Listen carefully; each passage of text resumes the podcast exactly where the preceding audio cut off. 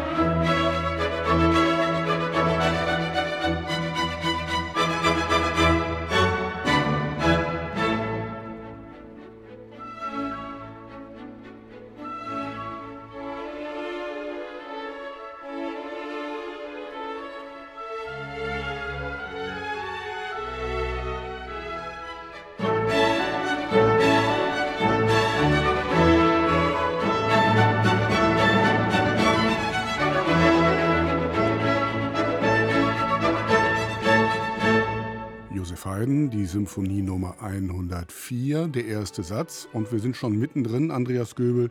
Ich habe gesehen, Sie haben sich ganz ordentlich was aufgeschrieben. Was haben Sie gehört?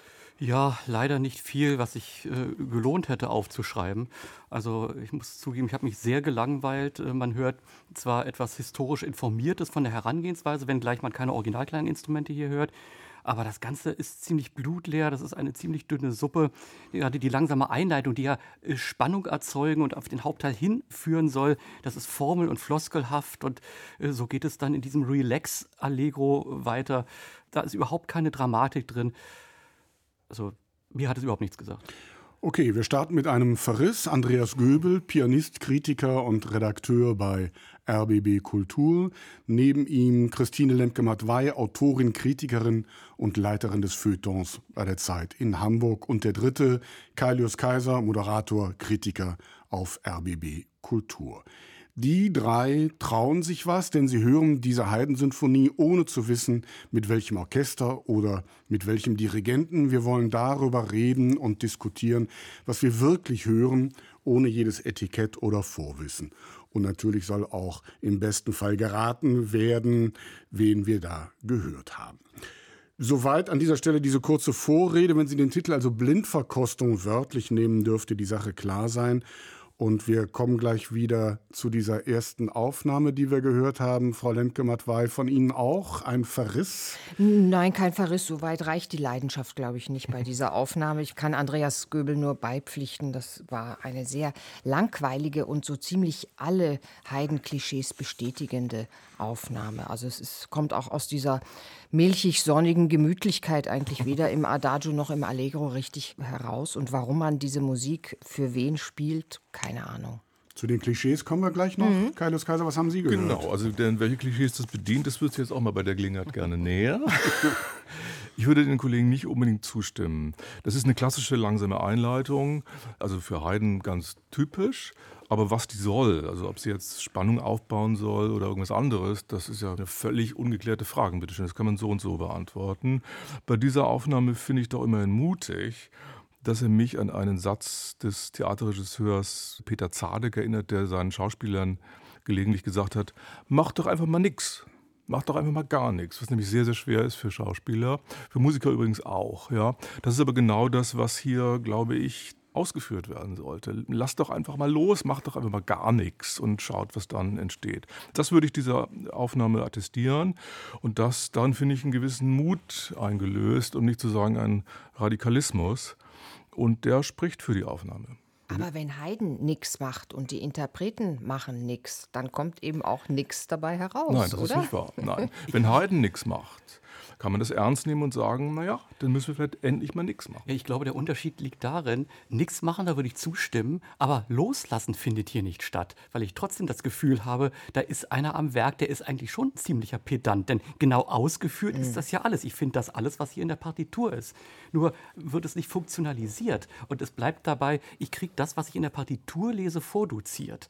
Und dieser Schritt, wie kann vielleicht aus dem Reduzieren Musik werden, der wird hier nicht vollzogen. Also worin ich zustimmen würde, ist der merkwürdig zwittrige Eindruck dieser Aufnahme, der damit zusammenhängt, dass es hier offenbar ein großes Sinfonieorchester ist, ein traditionelles Orchester, mit dem also ein offenbar, würde ich mal denken, historisch aufgeklärter, informierter Dirigent prima vista nicht so genau klarkommt oder die müssen irgendwie gucken, wie sie da irgendwie durchkommen. Und das führt vielleicht zu nicht genug. Und damit sind wir ganz dicht an der Lösung. Wen haben wir denn da gehört? Oh je, da habe ich einen Verdacht. Ich habe auch einen Verdacht, weil ich eigentlich nur einen Dirigenten kenne, der diesen Mut zum Nichtstun aufbringt. Und das wäre Hanon Kur. Herr Göbel? Ja, sehe ich genauso. Konzertgebau.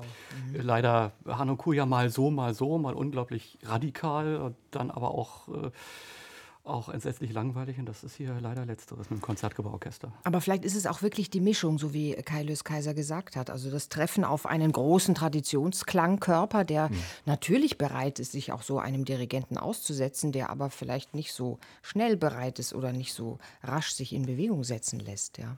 Wir sind im Jahr 1987, wir sind in Amsterdam, das war das Royal Konzertgebauorchester unter Nikolaus Hanon Kur.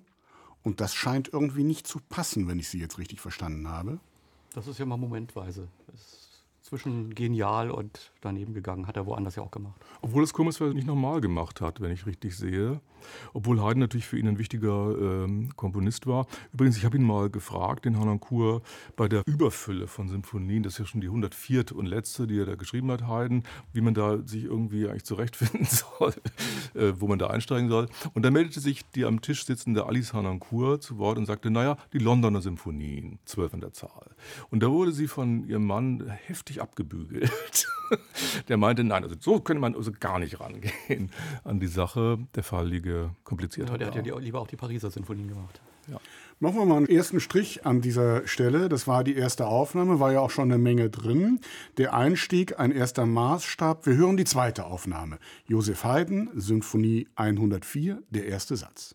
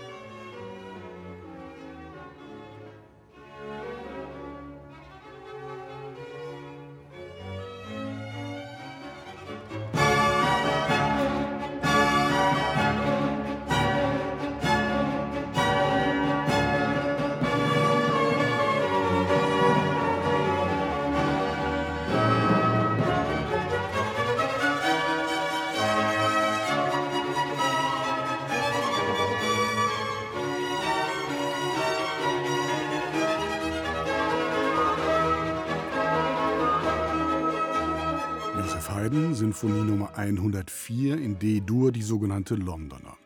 Zwölf Sinfonien insgesamt schreibt Haydn für den Konzertunternehmer Johann Peter Salomon für dessen Konzerte in London. Die Nummer 104 ist die letzte Sinfonie dieser Serie, daher der Titel. Es ist aber auch Haydns letzte Sinfonie überhaupt. Entstanden 1795. Haydn ist 63 Jahre alt.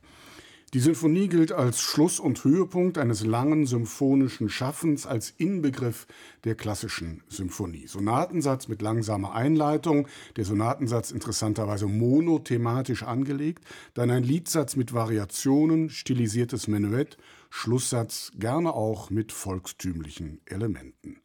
Klassisch auch der sehr kunstvolle Umgang mit dem musikalischen Material, die Verarbeitung der Themen erfolgt durch Abspaltung von Motiven, Wanderungen durch die Stimmen, Variationsarbeit und so weiter.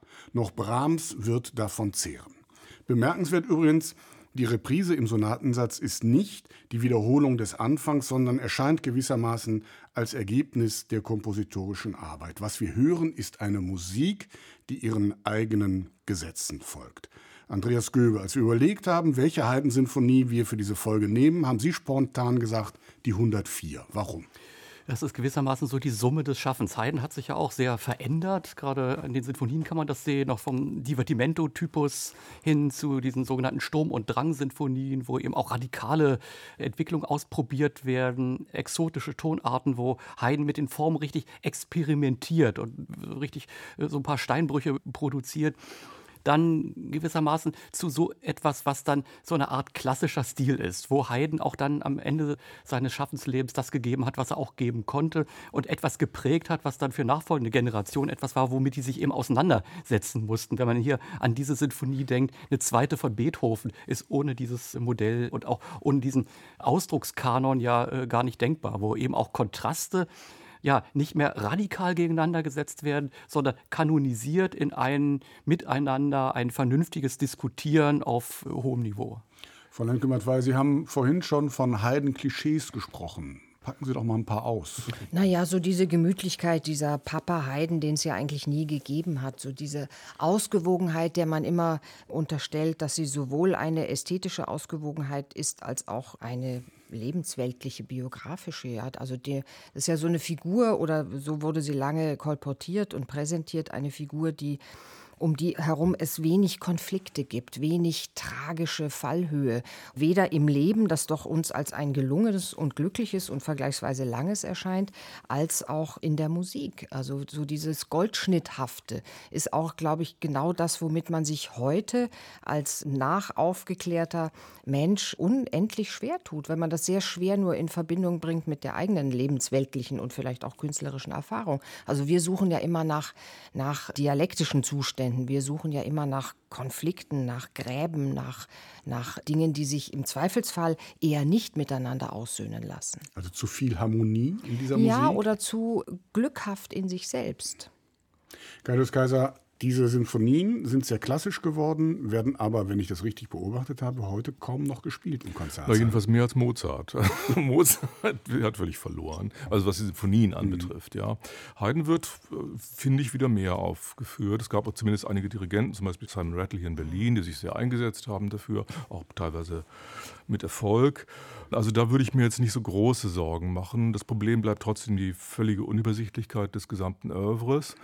Und äh, diese Goldschnittigkeit, von der die Rede war, die ist natürlich eine reine Projektion unsererseits. Da sind wir schon mittendrin in Problem, weil es gibt auch keinen anderen Komponisten, der so stark experimentiert hat mit sich selber, mit dem, was er gerade vorher als Spielregeln ausgegeben hat und das wieder gebrochen und konterkariert hat. Also da ist gar nichts an Goldschnitt eigentlich da. Wenngleich in dieser Symphonie wahrscheinlich doch sowas wie vielleicht eine Quersumme gezogen werden sollte und sowas ähnliches wie was Klassisches angestrebt wurde, weil Haydn sich klar war, dass er hier am Ende einer Serie angekommen gekommen ist. Und das soll auch das Ende sein. Das ist einer der wenigen Fälle, wo man sagen kann, ein Werk ist als letztes Abschluss so ähnlich wie beim Parsival geplant gewesen und der Komponist wollte danach zu diesem Genre nichts mehr sagen. Wie war das denn in dieser Aufnahme? Wie haben Sie das gehört? Das höre ich zum Beispiel auch vergleichsweise goldschnittig. Also ich vermute, dass das eigentlich sozusagen die klassische Aufnahme ist, zumindest wenn man von einem ganzen Zyklus oder einem fast ganzen Zyklus dieser 104 Symphonien ausgeht. Das ist ein historisch informiertes Ensemble. Wir hören ein sehr viel, ein kleineres Orchester mit einem sehr viel wärmeren, Klang. Dieser Leerlauf, den wir davor hatten bei Hanankur, ist überhaupt nicht wiederzufinden. Stattdessen ist so eine milde Melancholie da, aber eine wohlige dabei. Es ist alles sehr konsonant äh, musiziert und auf Schönheit eigentlich, kann man sagen, angelegt. Sehr gedämpfte Eruptionen. Ja, da ist schon so auch wahrscheinlich der Gedanke von so etwas klassisch Rundem mit dabei. Frau Lemke-Matt, weil Sie sind kein großer Fan von diesem Sound. Wie haben Sie das jetzt hier gehört? Na, zum einen muss man sagen, da ist definitiv mehr los als bei Harnoncourt. Es ist griffiger, es ist auch theatralischer. Ich hatte auch das Gefühl, man gerät in ein Geschehen hinein, was schon läuft. Also was ist denn da eigentlich los mit diesen ersten, ersten Akkorden oder was spielt eigentlich vor diesen ersten Akkorden, fragt man sich. Ich musste so ein bisschen an späte Mozart-Opern denken, an Titus oder sowas, die mit diesem Rokoko-Gestus ja auch irgendwie ganz stark spielen. Und dann ist diese ganze ganze langsame Adagio-Einleitung hat ja auch was Melancholisches, wurde eben gesagt, vielleicht fast schon so was Trauerkonduktartiges. Was wird hier eigentlich zu Grabe getragen? Die Serie der Londoner Symphonien oder das Konzept der Sinfonie, der klassischen Symphonie überhaupt? Und dann fand ich eigentlich interessant, dass diese Aufnahme doch ein paar mehr Fragezeichen setzt, Fragen stellt. Ich bin mir nicht sicher, ob sie beantwortet werden, wahrscheinlich nicht, aber, aber da ist doch mehr, ja, ein bisschen mehr Nuancen, es ist ein bisschen mehr Schatten und Licht, es ist mehr so, die Dynamik ist natürlich auch extremer als bei Hanoncourt das sein konnte oder war. Die Tempi sind, das Ganze hat ein bisschen so eine gespenstische Anmutung, die mir zumindest mal Rätsel aufgibt. Auf der Suche nach dem Ausdruck, Herr Göbel, was haben Sie gehört? Ja, auf der Suche kann man sagen. Also ich habe äh, wie die anderen beiden auch eine größere Differenzierung gehört, auch in der langsamen Einleitung so ein bisschen was Geheimnisvolles, aber auch vollkommen unklar, welche Funktion das Ganze hat. Es sei denn, man will es als größtmöglichen Kontrast formulieren, aber das wäre dann mehr meine Spekulation, als dass ich es aus der Musik raushören könnte. Man merkt bei dem Ensemble eine Beschäftigung damit, äh, also auch so eine gewisse Abgehangenheit. Man weiß, was man tut und wie man es tut. Man ist sich sehr sicher, aber so ein bisschen routiniert ist es auch. Also ich höre heraus, sehr schön, aber so richtig toll ist es noch nicht. Wen haben wir denn da gehört? Also der Verdacht, den ich hatte, das war der, dass, und das würde auch hinkommen mit dem, was wir jetzt gesagt haben hier, dass es Hogwood wäre, der kein Temperamentsbolzen gewesen ist, aber ein Heidenspezialist schlechthin sozusagen. Christopher Hogwood, der die ganzen Symphonien, fast alle, ist nicht fertig geworden, aufgenommen hat. Was sagen die anderen? Ja, was Englisches in jedem Fall. Ja. Ah, woran ja, genau. erkennen Also- Sie das? Na, soll ich jetzt sagen, an der Blutlehre? Ja, obwohl es gibt ja auch noch Norrington mit den London Classical Ja. Plays, die sind es garantiert Genau. nicht. Dazu Nein. ist das hier zu wenig humorvoll. Also würde ich auch sagen, Hogwood, Mhm. der Klassiker. Wir sind wieder in den 80er Jahren, fast zeitgleich entstanden mit der Hanon-Kur-Aufnahme, die wir zu Beginn gehört haben. Das war die Academy of Ancient Music unter Christopher Hawkwood. In den 80er Jahren galt das als frischer Wind, was wir da gehört haben. Und das war es auch. Das war es auch, glaube ich. Das können wir uns jetzt nicht mehr so vorstellen. Aber das Ja, aber man war's, muss auch sagen, das ist schon. 40 Jahre her. Und Ja. gerade da hat sich im Bereich des Originalklangs viel getan, ist viel Kreatives dazugekommen. Also spricht nichts gegen diese Aufnahme, aber wir sind einfach schon deutlich weiter. Dann wollen wir mal hören, wie das bei dieser Aufnahme ist. Jetzt noch einmal der erste Satz, ganz anders.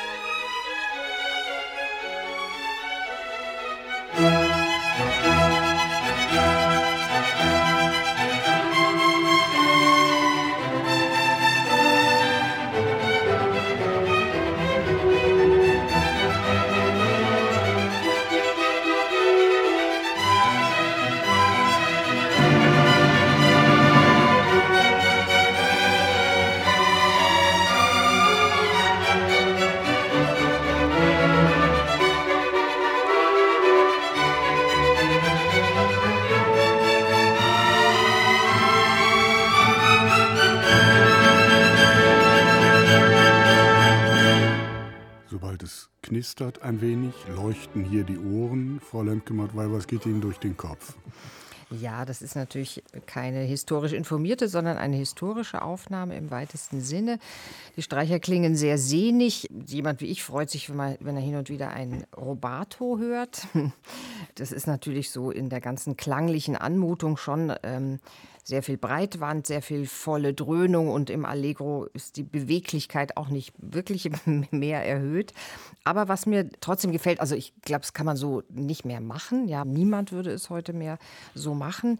Äh, ist eine, eine Frucht der Zeit. Aber was man dennoch anmerkt, ist so eine gewisse Beteiligung der Musizierenden. Also die haben eine Freude, eine stille Freude an diesem Stück und an diesem Komponisten. Und das habe ich so bei den anderen beiden Vorgängeraufnahmen, also sowohl bei Hockwood als auch bei Harnoncourt, eigentlich nicht so gehört. Die sind da immer so bei der Arbeit, ja, so wie man Abwesenheitsnotiz, bin bei der Arbeit. Ja. Und das ist hier nicht der Fall. Das kann man sagen, es ist ein bisschen gelassener, ein bisschen distanzierter, ist natürlich auch nicht so in der Kralle irgendwelcher musikalisch-rhetorischer äh, Befindlichkeiten und Gesetzmäßigkeiten, aber trotzdem natürlich eigentlich alles falsch. Ja. Kalles Kaiser, was ist so lustig? Also so eine gewisse Genüsslichkeit habe ich auch bei dem Hockwood gehört, finde ich. Aber es hat sich anders dargestellt. Hier ist nur so eine Menschenfreundlichkeit noch dabei, die ich doch immerhin bemerkenswert finde. Es wird eigentlich fast eine Tondichtung daraus, äh, was ich auch kurios finde. Ja, man kann das nicht mehr so machen. Und es hat auch eine gewisse Biederkeit, muss ich sagen. Ich habe keine Ahnung, wer das sein kann. Das sind ja offenbar 50er, 60er Jahre oder vielleicht höchstens 70er Jahre. Das klingt auch nicht doll. Also was weiß ich, Rossbaut, Scherchen, Kempe, irgendwie sowas. Für Beecham hat das eigentlich zu wenig Humor. Ich bin eigentlich ratlos, wer das sein kann. Äh, ja, also eigentlich ganz kurios. Ne? Ich sag's Ihnen nachher, Andreas ja. Göbel. das ist beruhigend. Ja, also immerhin die langsame Einleitung hat mir gefallen. Das kann man durchaus mit einer gewissen Wärme machen, dass das Moll mal nicht so ausgemergelt ist, dass wir nicht gleich am Rand der Grube stehen, sondern sowas kann auch etwas Rührendes, etwas Bittendes haben, auch etwas Verbindendes. Also da habe ich das erste Mal gehört, dass die langsame Einleitung mit dem Hauptteil vielleicht doch etwas zu tun haben könnte. Und das ist sehr sympathisch, dass das Allegro so mit diesem Tempo nicht geht. Mir hat das Melodische noch ganz gut gefallen, die Bögen, die das hat. Aber so dieser Beine-Hoch-Charakter und wenn es dann mal äh, Forte wird, ist es dann doch ein bisschen rumpelig. Immerhin habe ich den vorweggenommenen Beethoven hier gehört. Also viele Aspekte, die man hier tatsächlich hören kann, aber als Ganzes natürlich auch das nicht überzeugend. Wen haben wir denn da gehört? Erste Anklänge einer Lösung habe ich schon in Gestalt gehört. eines Namens oder einer Nein, in, in, in, in, Andeutungen, um es mal so zu sagen. Also 50er, 60er, 70er Jahre. Ja, das, ist, ja natürlich schon wirklich präzise. Da sind die meisten Aufnahmen entstanden. Ich bin so ein bisschen an dieser Einstellung Freundlichkeit. Das ist schon mal ein schönes Stichwort. Und, äh, da fallen schon mal etliche raus. Da fallen ja die allermeisten raus. Scherchen genau. fällt raus, Kempe fällt raus. Ja. Und ich meine, ein Name, mit dessen Aufnahmen ich immer so was ja, Menschenfreundliches, Sympathisches verbunden habe, war dann immer egal, ob das jetzt Klassik oder Romantik war, war für mich Raphael Kubelik. Ich weiß nicht, was ich da habe, dessen Aufnahmen, wenn ich die höre und seien es die dramatische Stücke, geht mir irgendwie das Herz auf. Den habe ich gar nicht auf der Liste. Tja, das ist ein Fehler, denn es stimmt.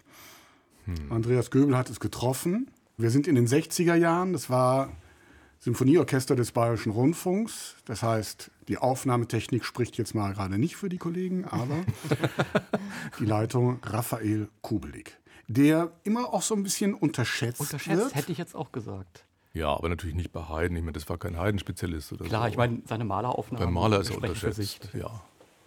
Kulik war halt nie ein Ideologe, ja, und das macht ihn stark und schwach zugleich. Also je nachdem, in welcher Zeit er dann sich. Äh, aber hier fand, müsste ihn ja. das stark machen. Ja, haben wir ja auch versucht zu formulieren, glaube ich. Hm? Sie haben es auf jeden Fall getroffen. Dreimal haben wir jetzt diesen ersten Satz gehört, drei Aufnahmen. Und es ergeht an dieser Stelle die sicher sehr schwere Frage, wen wir in der nächsten Runde, wenn wir den zweiten Satz hören wollen, welche Aufnahme wir da mitnehmen. Nikolaus Hanoncourt mit dem Amsterdam Konzertgebau, Christopher Hogwood mit der Academy of Ancient Music oder jetzt zum Schluss Raphael Kubelik mit dem BR-Orchester. Das ist jetzt auch ein bisschen eine Richtungsentscheidung, deshalb meinte ich das eben. Schwer. Also der Kubelik ist für mich leider doch ein Mann auf verlorenem Posten hier, muss ich sagen. Von Okay. daher wäre ich für Hogwood. Horgut liegt.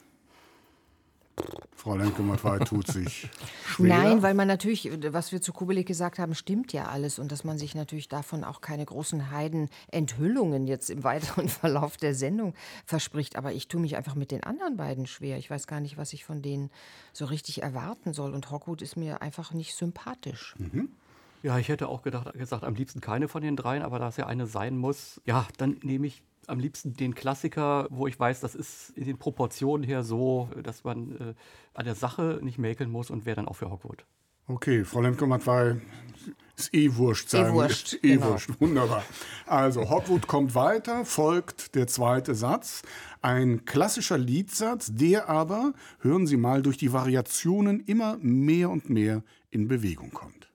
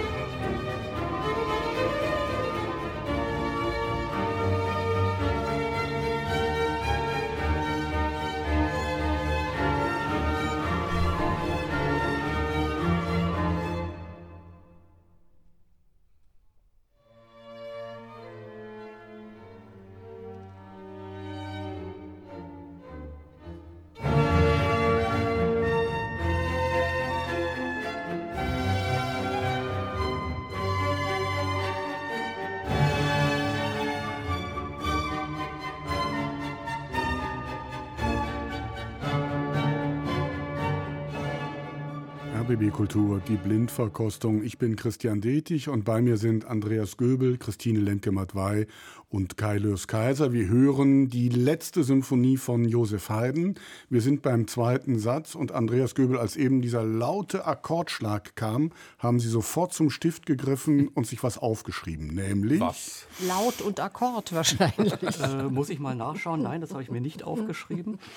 Äh, es war eher, dass die Klangfarben hier tatsächlich aus dem Stück kommen.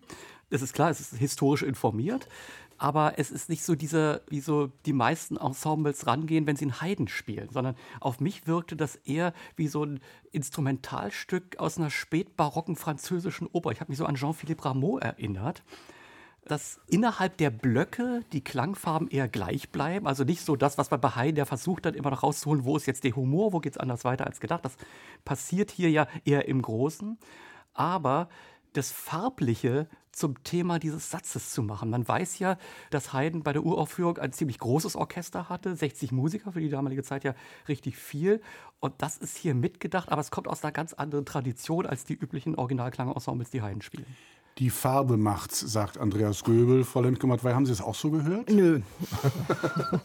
ich fand, fand, das jetzt eine ganz, ganz große Geduldsprobe. Da braucht man Sitzfleisch und Ohrenfleisch und auch vor allen Dingen eine wahnsinnig große Portion guten Willen, das auch interessant und farblich irgendwie ähm, attraktiv zu finden. Ich habe keine Ahnung. Also ich habe mich in diesem, ich weiß auch nicht, wo da der Liedsatz sein soll und die Variationen. Also mir ist das alles irgendwie ein großes... Ähm, ein großes Rätsel. Äh, natürlich geht es hier aber um Humor und meiner Ansicht nach, oder zumindest habe ich jetzt das beim Hören so empfunden, äh, spielt Haydn genau damit. Ich wiege euch mal in den Schlaf und ich weiß, ihr sitzt alle in euren Reihen und äh, schnarcht so vor, vor euch hin und dann gibt es ein paar Watschen auf die Löffel, weil ähm, so einfach ist das hier auch nicht zu haben. Also darum geht's, oder unterstelle ich mal, darum könnte es gehen. Es hat hier, wir sprechen hier über Humor, wir sprechen über Ironie und das alles wiederum habe ich aber in der Aufnahme dann nicht vernommen.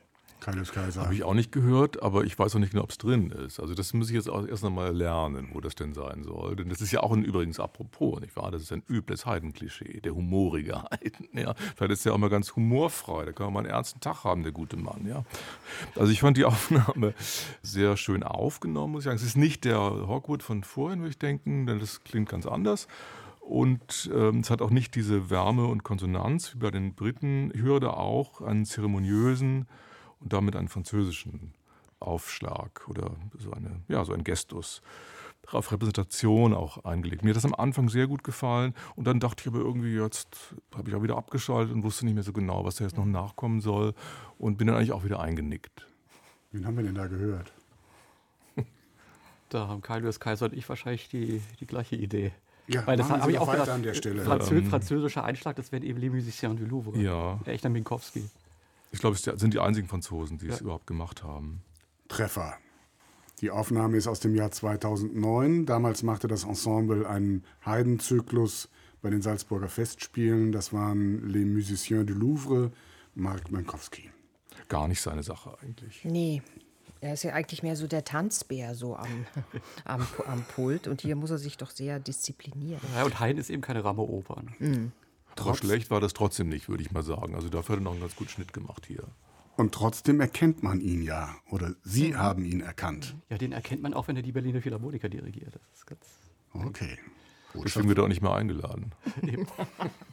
Machen wir hier mal einen Strich. Bevor es gefährlich wird, noch einmal der zweite Satz Andante.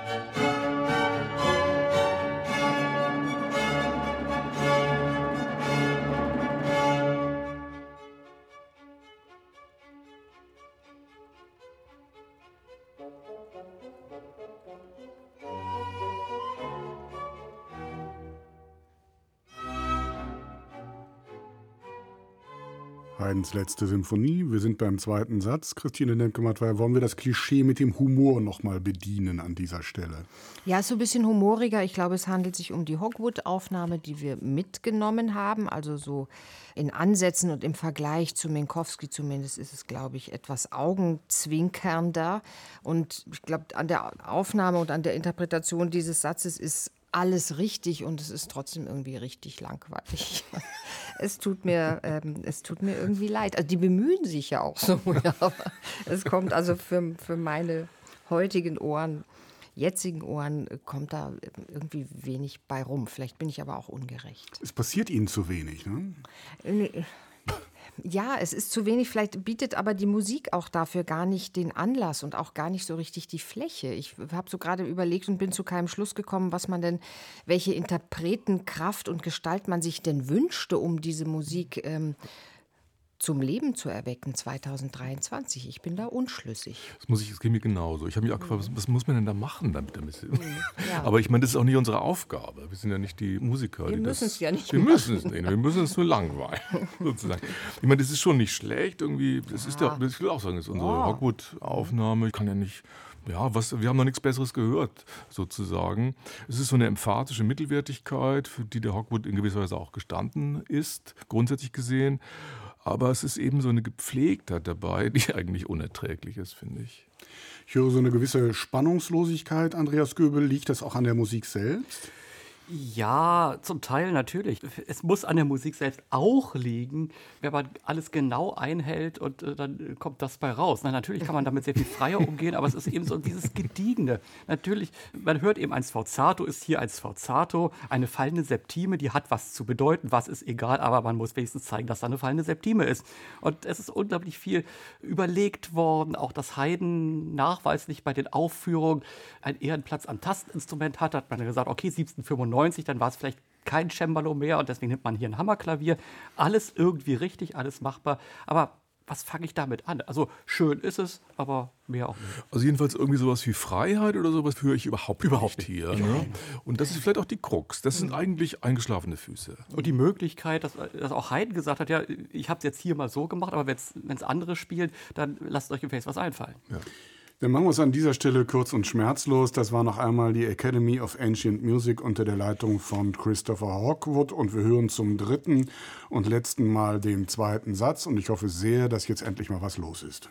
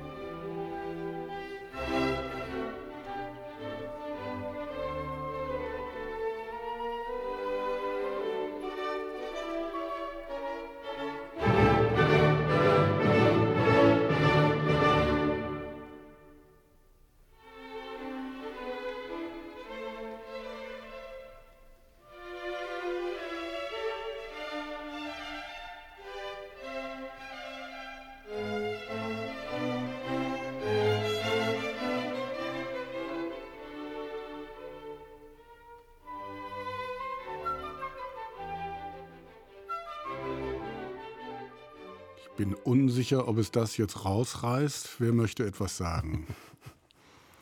Ja, es ist so ein bisschen entspannter, ja, weil ähm, einfach ein bisschen mehr egal als bei Hogwood. Das ist schon mal entspannt auch uns oder mich beim Zuhören. Das würde ich positiv vermerken. Das Ganze hat eine andere Räumlichkeit. Das ist auch ganz angenehm, aber ansonsten. Ähm, es ist auch ein größerer Raum. Ist ein größerer Raum, ein größerer Laden, ein größeres Orchester. Aber ansonsten, äh, glaube ich, reißt das nicht raus. Nein. okay. Nee, das tut mir auch leid. Also, das war es nicht. Gibt es noch ein bisschen mehr, Herr Löskaiser?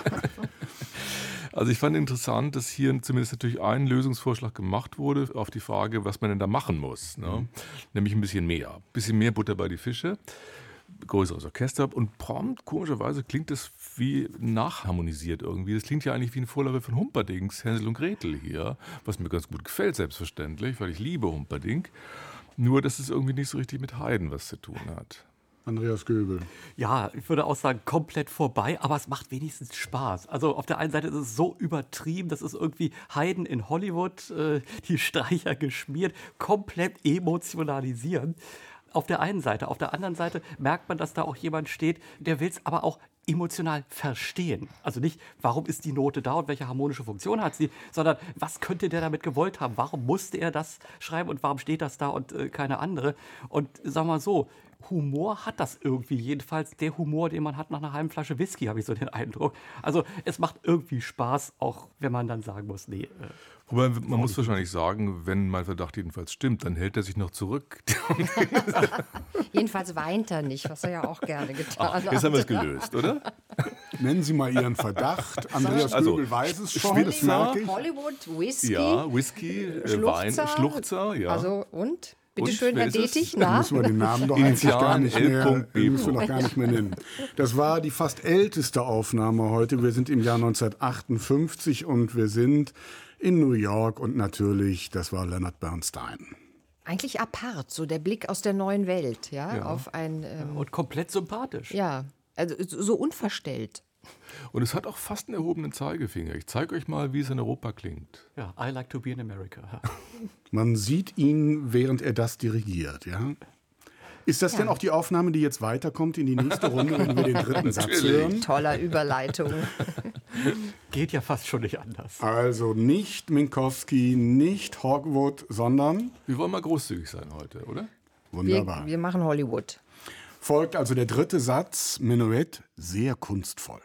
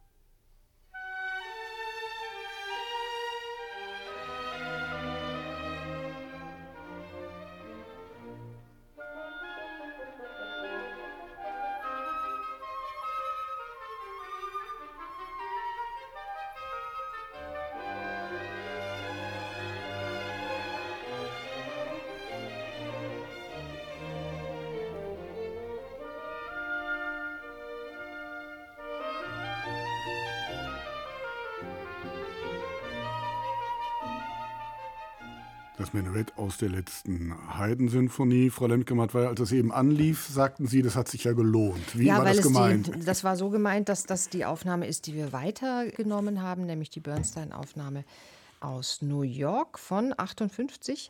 Und das bestätigt sich eigentlich, das, was wir schon in dem zweiten Satz gehört haben, bestätigt sich auch im Menuett. Er macht sich das sehr zu eigen. Es ist ein sehr direkter Zugriff auf die Musik und er schert sich natürlich gar nicht um irgendwelche stilistisch-rhetorischen Fragen. Das scherte man sich, glaube ich, in dieser Zeit ohnehin nicht. Aber Bernstein versteht es eben, das so mit seiner eigenen Persönlichkeit so aufzuladen. Und das ist das, was dann letztlich, glaube ich, interessant ist. Also ich, ich denke da jetzt nicht so viel über Haydn nach, wenn ich das höre. Ich denke mehr über Bernstein nach. Andreas Göbel, was geht durch Ihren Kopf? Ja, äh, Sie hatten, Christian Dietrich, gesagt, sehr kunstvoll. Also das trifft auf den Satz schon zu, auf die Aufnahme mhm. nicht so sehr. Da merkt man eben auch, wie sich Leonard Bernstein halt das Menuett und das, was dann eben aus dem Barock noch in die Klassik rübergerettet ist, nicht überall zu eigen machen kann. Also mal abgesehen davon, dass ich mich frage, ob nach der Oboe gestimmt wurde, wenn die ersten Geigen so äh, spielen. Solche Kunstgriffe wie Hemiolen, die klingen da einfach so doof, weil sie so mit der Brechstange rausgebolzt werden, wo es eigentlich eine größere Eleganz haben musste.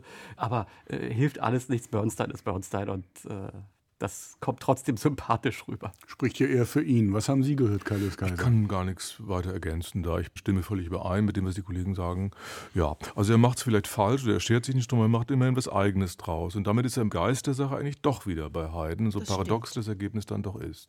Schön. Dann bis hierhin die zweite Aufnahme mit dem Menuett.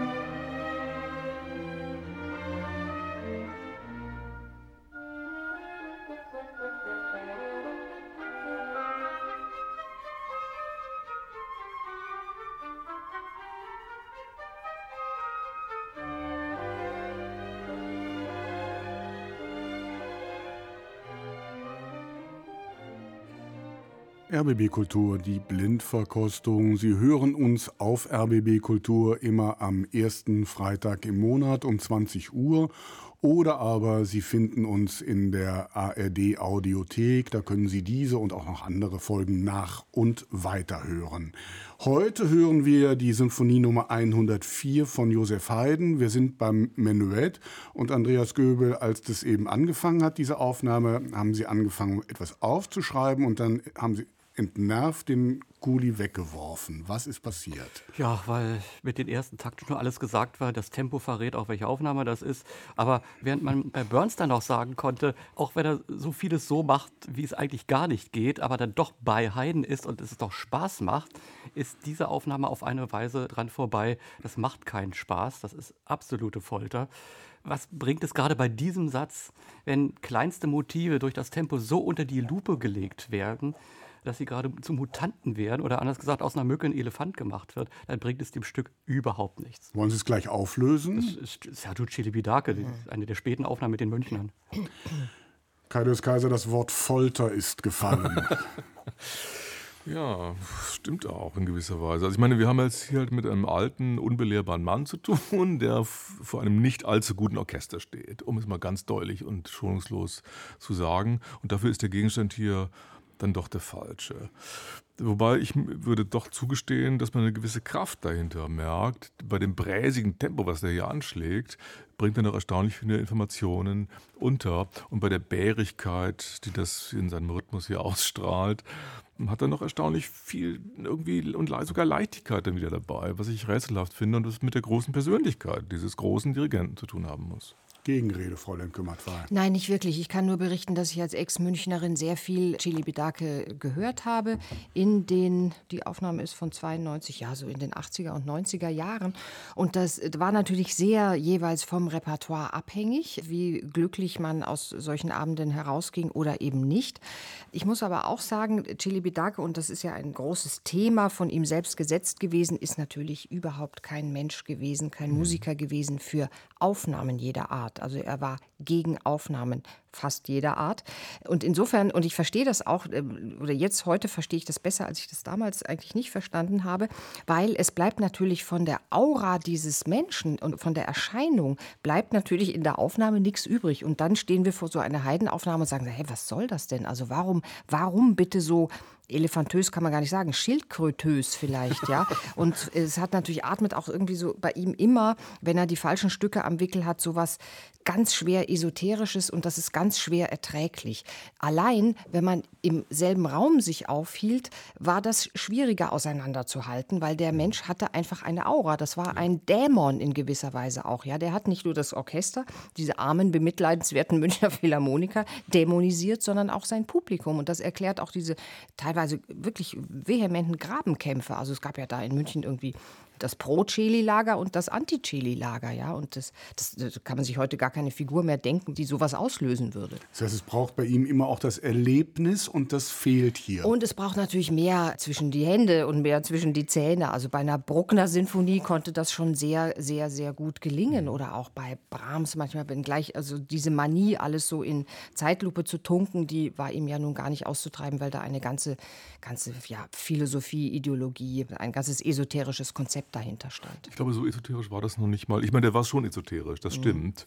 Aber es lag jetzt zum Beispiel auch nicht daran, dass er gewusst hätte, wenn man meine riesige, mein riesiges Charisma abzieht und nicht dabei hat, dann funktioniert das gar nicht mehr. Das kann auch ein Aspekt sein, aber so war das nicht gemeint, sondern er meinte, und phänomenologisch, wenn ich es mal so sagen darf, dass dieses, ein Tempo eines Stückes vom Saal abhängt, in dem man genau, alles aufführt. Moment, also es ja. ist alles nur im Moment. Es ist alles ja. sehr relativ zu den Umständen, zu dem ja. Kontext, in dem man sich befindet. Und der geht flöten, sobald man eine Studio, also eine Aufnahme davon herstellt und dann funktioniert das nicht mehr. Nee, was ich meinte, war mehr so ein rezeptionsästhetischer Erfahrungswert, gar nicht so von ihm gedacht. Nee, nee, also er, er, er, er wollte natürlich den Moment nicht festgehalten wissen, weil der ist immer vorbei in der Musik.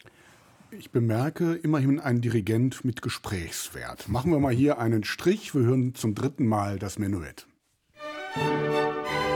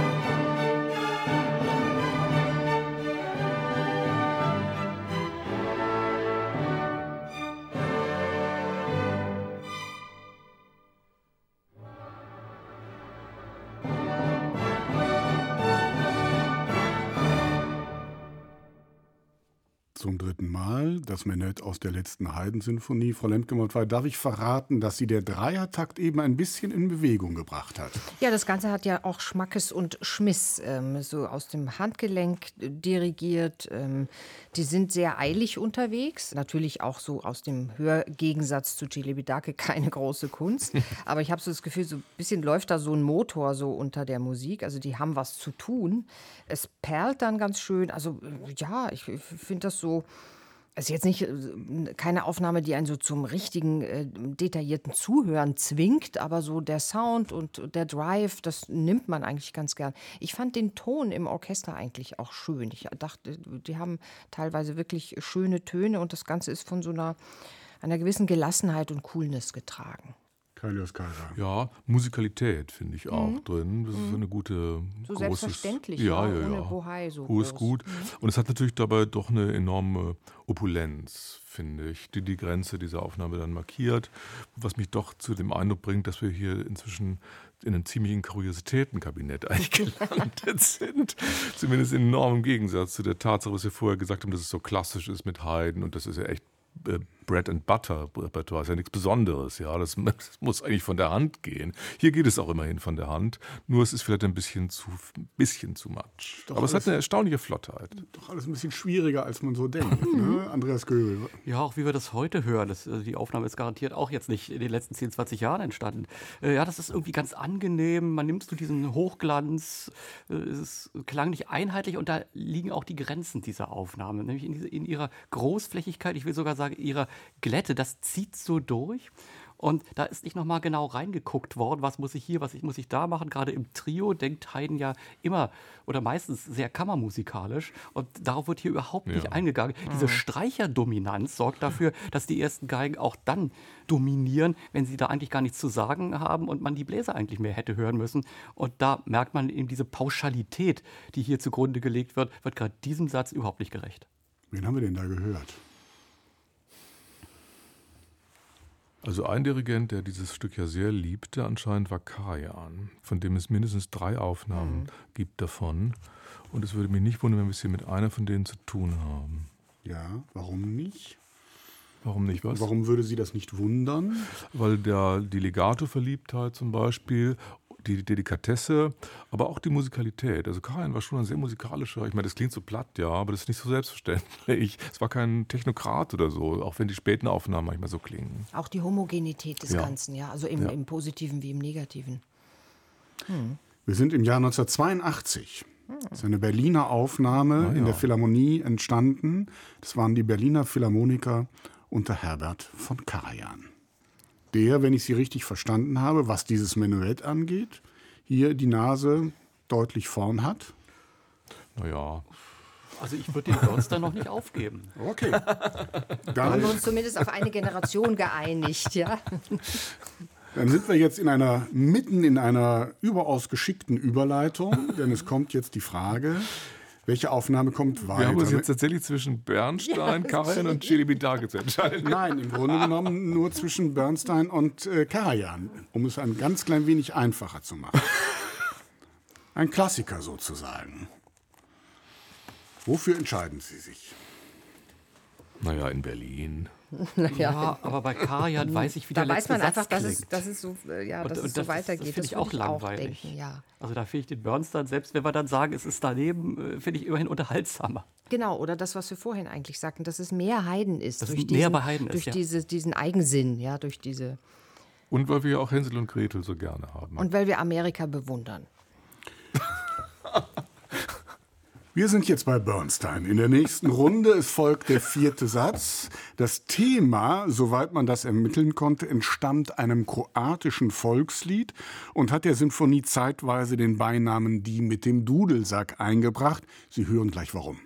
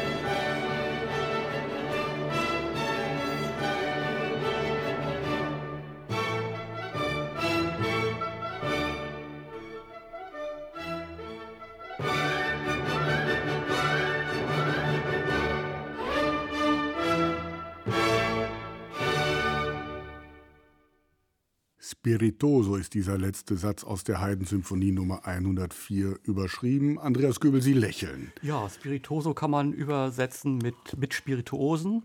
Und äh, von daher äh, sind wir auch nicht in Kroatien, sondern auf der Prärie. Und da merkt man, das ist klar unsere Lenny-Aufnahme, die wir mitgenommen haben. Und da gehen tatsächlich die Mustangs mit ihm durch. Was man aber eben auch hört in diesen ruhigen Teilen, das sind dann eben diese Art von Umarmungen, das ist wieder der Gefühlsmusiker, der eben auch sowas wie Maria aus der West Side Story komponieren konnte. Also es ist absolut sympathisch, ob das nun der letzte Schluss bei Haydn ist. Es geht ja auch vieles heute die Polter äh, drunter und drüber. Aber schlecht gelaunt gehe ich da nicht raus. Fräulein Kümmert-Wahl. Energie. Da ist eine Energie. Und nachdem gerade so die mittleren Sätze oder auch die Einleitung äh, zum Kopfsatz dieser Symphonie ein doch sehr viel abverlangen an Konzentration und an Zuhören wollen und zuhören müssen. Keine Ahnung, wie das bei Bernstein dann in den vorderen Sätzen war. Aber hier ist es so richtig, ihr werdet jetzt belohnt. Ja? Ihr sitzt hier nicht umsonst. Ihr kriegt jetzt was. Ihr kriegt eine Ladung. Und, und lauft mal ein Stück mit. Ja? Die Mustangs sind schneller, aber lauft doch mal einfach ein Stück, lauft, lauft mal los. So, und das ist natürlich unglaublich gute Laune fördernd. Eben wie gesagt, also man denkt weniger bei ihm über Haydn nach als über, über Bernstein, aber why not? Weil es einfach musikantisch ist, Kailes Kaiser? Ja, ich muss auch sagen, also davon ausgehend, dass es sich wahrscheinlich um die Bernstein-Aufnahme handeln würde, war ich dann auch wiederum überrascht davon, wie er das gemacht hat, weil er nochmal das Pferd anders sattelt, um in, in dem mhm. Bild zu bleiben. Auf der Ranch zu bleiben. Ja, also zum Teil klang es mir dann auch schon wieder wie die Moldau irgendwie von Smetana, wobei man in Amerika wahrscheinlich auch sagen würde, ja, das ist doch die Gegend. da kommt es auch nicht so drauf an. Ja, natürlich, das war noch einmal die Aufnahme mit Leonard Bernstein 1958 in New York. Ich denke, alles gesagt und ich sage noch einmal Spiritoso.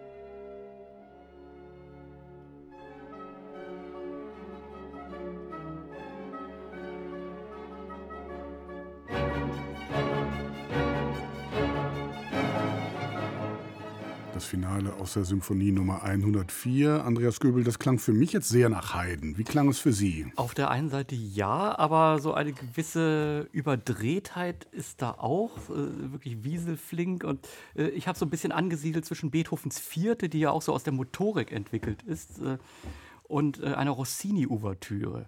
Also da ist jemand, der auf jeden Fall mit dem Augenzwinkern rangeht, was bei Haydn ja nicht falsch ist, das auch gern mal etwas mutwillig macht. Da gibt es diese Fagott-Gegenstimme und die ist deutlich hervorgehoben. Gern mal was anders machen, aber im Grunde genommen einen großen Durchmarsch. Also nicht so aufregend wie das, was Burns dann gemacht hat, aber wenn man so ein bisschen ins Detail geht, ja, ganz freundlich und annehmbar. Kalles Kaiser. Ja. Also ich fand es auch nicht so schlecht. Ich fand es schlecht aufgenommen, muss ich sagen. Also bei den etwas lauteren Stellen klingt es dermaßen dumpfig, dass ich mich nicht für diese Aufnahme entscheiden könnte, wenn ich dazu aufgefordert würde. Ansonsten ja, es hatte so was Katz-und-Maus-Spielhaftes, irgendwie leicht lauerndes. Ja, Begeisterung hält sich in Grenzen, höre ich heraus, Frau Lemke-Matwei. Ja, aber es ist jetzt nicht so ein, dass ein das total runterzieht wieder. Also das Energielevel ist äh, natürlich nicht mit dem von Bernstein vergleichbar, aber es ist dennoch irgendwie jetzt nicht ganz unten angesiedelt. Es geht viel um Licht und Schatten, um, um Versteckspiel, um ein bisschen so Haschemann, ja, so. Und das ist recht unterhaltsam. Also man folgt dem Ganzen, man begreift aber relativ schnell, dass da auch nicht sehr viel mehr kommen wird und das, ähm, ja, ein bisschen so achselzuckend, aber freundlich. Es ist sozusagen so ein Hasch mich, ich bin der Mörder Spiel. Ja, genau. Und das ist genau. eben ein blödes Spiel. Mhm.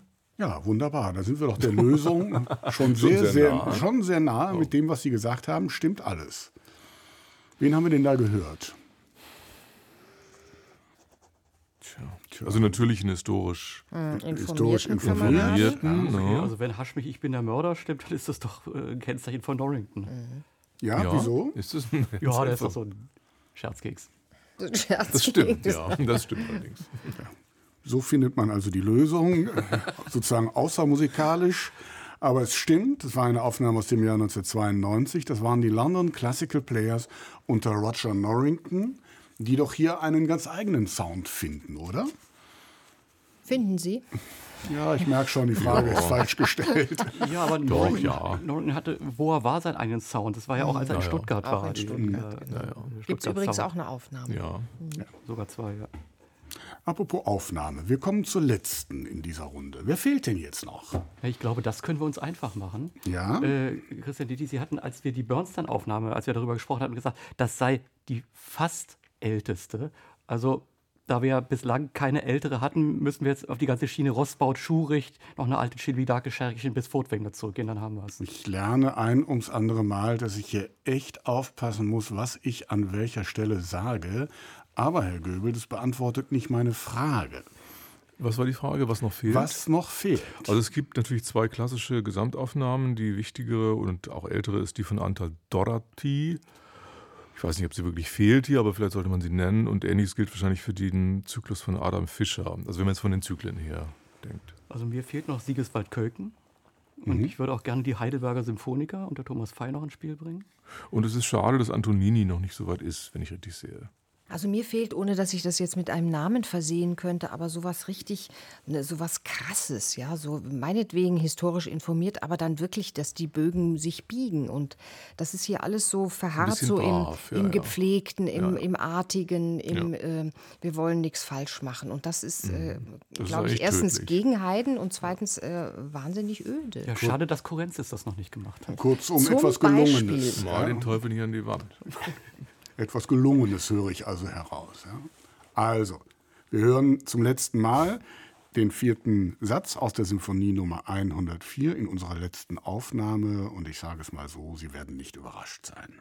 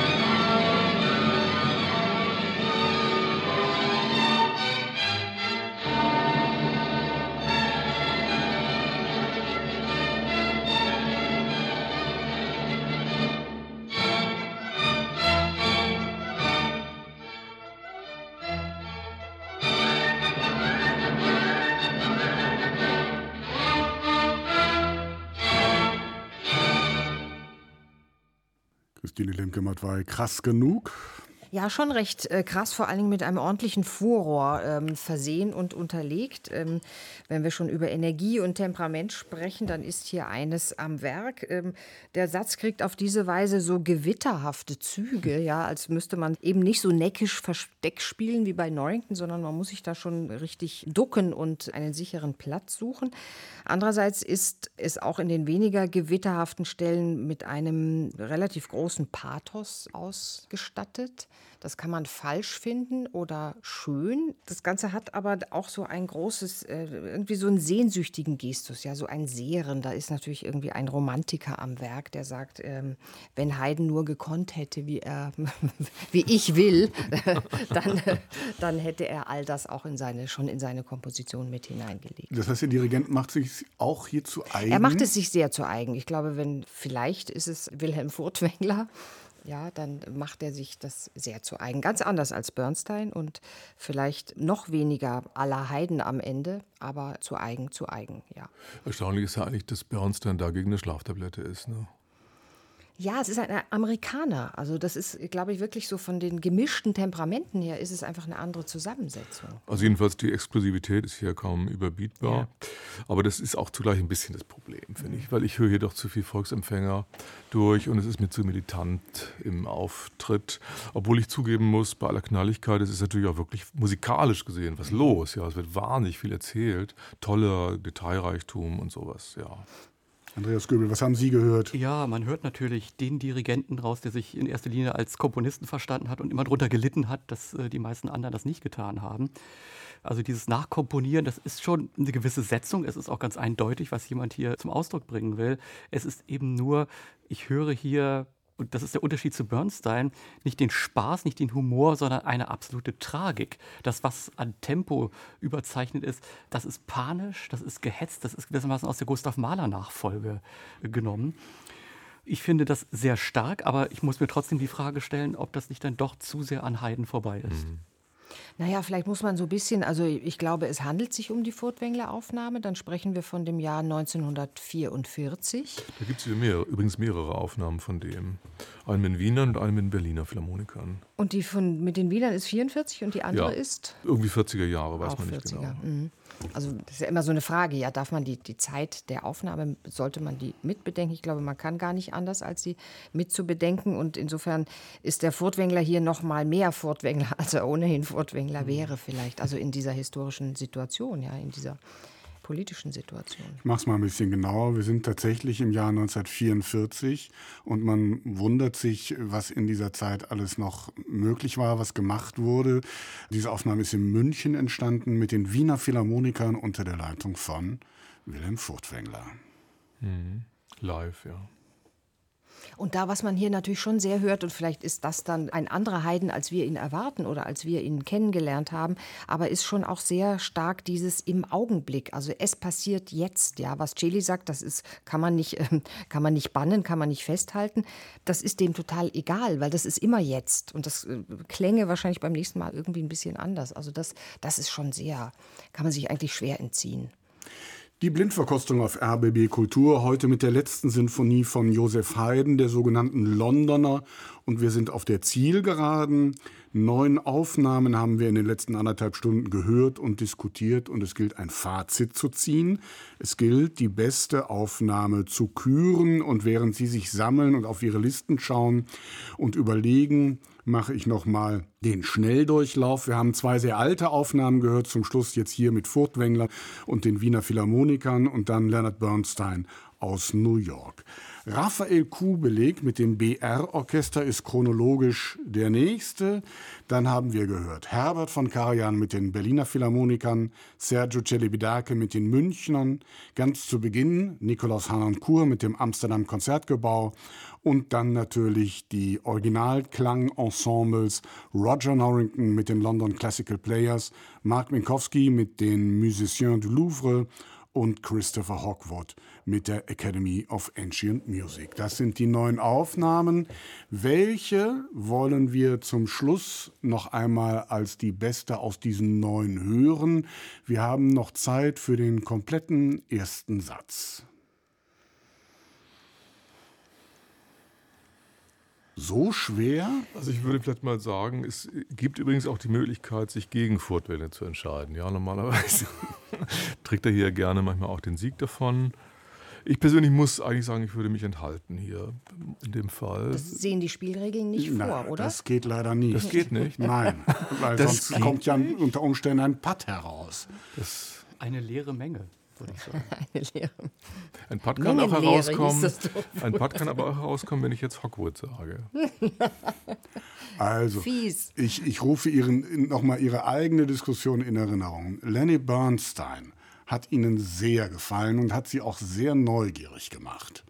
Aber ich würde dann an dieser Stelle sagen, noch neugieriger, apropos 1944, würde mich doch der Furtwängler machen. Was macht der mit dieser langsamen Einleitung? Wie viel Katastrophe oder eben auch nicht liegt da drin? Ähm, was kommt da, warum, wie in Bewegung? Was wird aus diesem Energiebündel, aus diesem Furor? Wer ist noch dabei bei Furtwängler? Kommt, Jungs. Mein Votum war ernst gemeint. Ich bleibe bei Hogwarts. Rockwood oder Furtwängler? Andreas Göbel. Da es ja darum geht, um die Frage, was war die beste Aufnahme und nicht die interessanteste, scheidet Furtwängler für mich, so interessant er ist und so neugierig mich das machen würde, äh, aus diesem Grunde aus. Das geht mir auch so. Und Aber über diese Unterscheidung müssen wir, glaube ich, dann irgendwann noch mal grundsätzlich Bei reden Gelegenheit. zwischen Ich der warte jetzt besten erst mal, und wie der das hier ausgeht. Sehr gerne und ich habe keine Probleme damit, da mich keine Aufnahme äh, heute Abend restlos überzeugt hat, zu sagen, es spricht nichts gegen Christopher Hogwood. Gibt diese Sendung die Möglichkeit, mir die Möglichkeit, irgendwo festzuhalten, dass ich total dagegen bin dieses Mal? Ja, Gut. Wir vermerken es im Protokoll. es wird vermerkt, es hilft nur Es nicht. wandert ins Archiv. Wir haben zwei, Stunden, zwei Stimmen für Christopher Hogwood und die Academy of Ancient Music. Joseph Haydn, Symphonie Nummer 104, der erste Satz.